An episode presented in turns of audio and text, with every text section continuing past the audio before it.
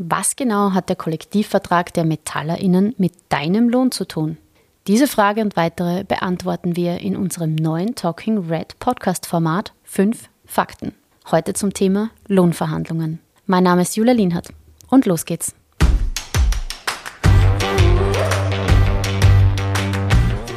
Fakt 1. Österreich hat eine der höchsten kollektivvertraglichen Abdeckungen weltweit. Rund 98 Prozent aller ArbeitnehmerInnen in Österreich sind durch Kollektivverträge abgesichert. Im Vergleich dazu sind in Deutschland nur etwa die Hälfte aller Beschäftigungsverhältnisse durch Kollektivverträge abgedeckt. Fakt 2.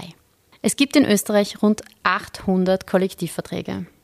450 davon werden jährlich neu verhandelt. Sie sorgen für höhere Löhne und Gehälter und gute Arbeitsbedingungen. Fakt 3. Kollektivverträge regeln mehr als nur den Lohn.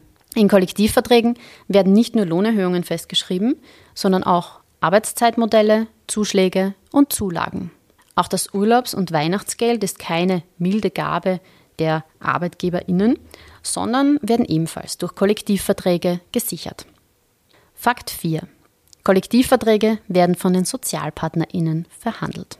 Die Verhandlungen finden einerseits zwischen den Fachgewerkschaften und Betriebsratsmitgliedern sowie Vertreterinnen der Unternehmen und der Wirtschaftskammer statt. Zwar profitieren auch Beschäftigte, die nicht Gewerkschaftsmitglieder sind, aber höhere Mitgliederzahlen stärken die Verhandlungsmacht der Gewerkschaften. Fakt 5. Der Kollektivvertrag der Metallerinnen hat auch Einfluss auf andere Branchen. Die metalltechnische Industrie ist traditionell die erste Verhandlungsrunde und gilt als Wegweiser für alle anderen Branchen. Gelingt hier ein guter Abschluss, ist das auch positiv für alle anderen Branchen. Die Metallerinnen fordern berechtigt 10,6 Prozent mehr Lohn und alle Arbeitnehmerinnen in Österreich sollten sie in dieser Forderung unterstützen.